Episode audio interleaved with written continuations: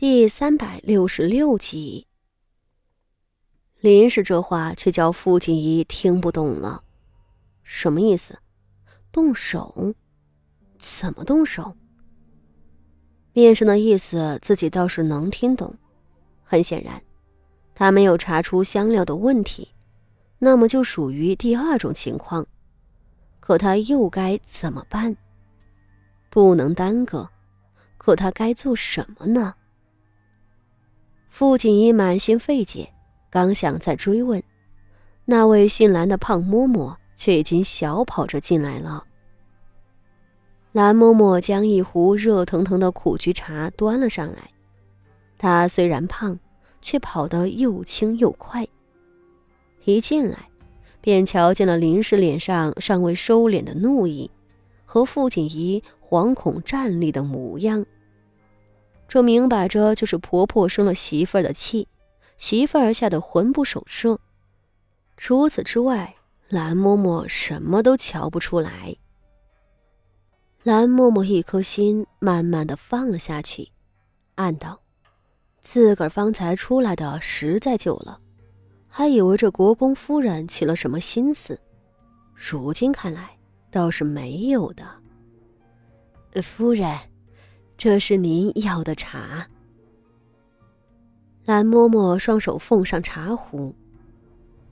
林氏点点头道：“辛苦你了，快，赏给大少奶奶。”蓝嬷嬷连忙将茶壶放在了傅锦仪跟前的地面上，捞起茶盏倒了一杯递给傅锦仪。傅锦仪双手接过的瞬间。那一股子酸涩的苦味直冲口鼻，差点拿掉了杯子。这，这还真要喝啊！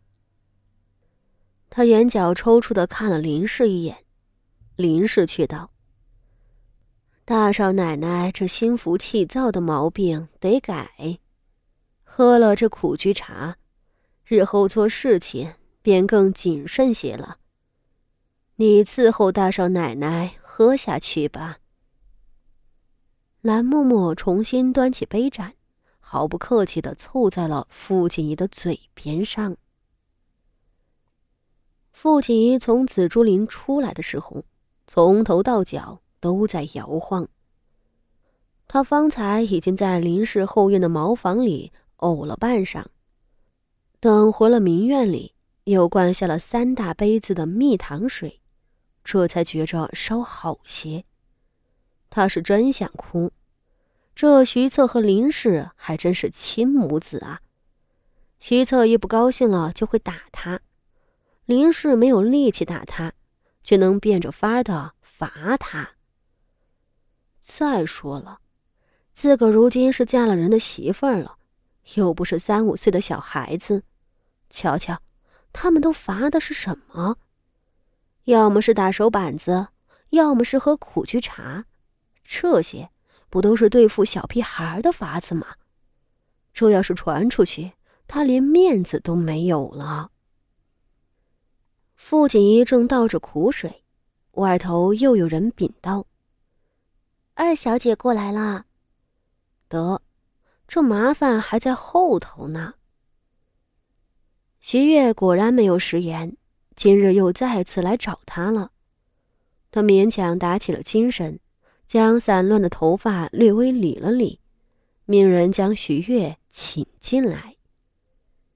和昨日不同，徐月今日穿着一水葱绿的天蚕丝罗裙，外头拢着软烟罗的小袄，没了昨日明艳华贵，却更显出少女的生机勃勃。他头上的簪子也不知丢哪儿去了，取而代之的是一只早开的芙蓉花，花枝将三千青丝高高挽起。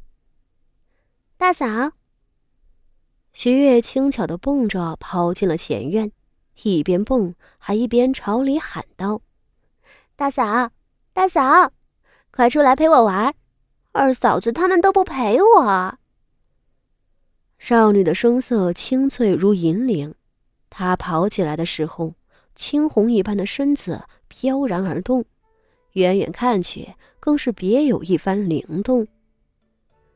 只是这模样，到底不像是个国公府的贵女。徐月今年十四岁，她这个年纪，在寻常人家里，大多是这样跳脱的模样。然而，身为国公府的小姐，京城里首屈一指的贵女，她这般大呼小叫、蹦来跳去，就太不像话了。傅锦衣苦恼地看着她。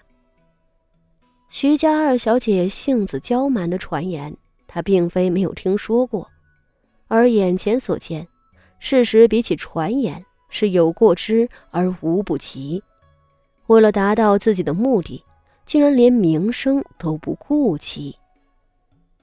贞静稳重才是世家宗父应有的品质，跳脱不守规矩的名声，可不是什么好事。可这么多年下来，徐月硬是顶着这个名声混下去了。傅锦仪的心情复杂起来。二妹妹，你这是玩的什么呀？好好的天蚕丝裙子，上头都是泥。傅锦衣满面关切的迎了出来。徐月今日额外高兴，她嘻嘻一笑，翩然转身夺过丫鬟手里的一只鲜艳的羽毛毽子，道：“大嫂子，你不知道。”我们在前头踢毽子呢，正巧今日工部尚书府的几个妹妹过来了，都坐在我屋里玩，就有人提议去踢毽子，结果他们一个一个的跟我比，别说比试了，加一块都不如我一个，我把他们手上的镯子全赢回来了。说着，撸起袖子，将两只手伸给父亲仪。那上头竟叮叮当当挂满了四五个镯子。傅锦衣扑哧一声笑了出来：“你呀，还真是个狭醋鬼。”他点了点徐月的鼻子，跟着吩咐人道：“还不快打一盆子热水过来，给二小姐擦擦汗。”既然徐月要做戏，那他这个奉陪的。可要做得更周全才是。一个娇俏可人的小妹妹，可不得配一个温柔亲切的大嫂子吗？七夕连忙领头捧了热水，拿了干净的金子伺候许月，谷雨则跪下来擦许月裙子上的泥点。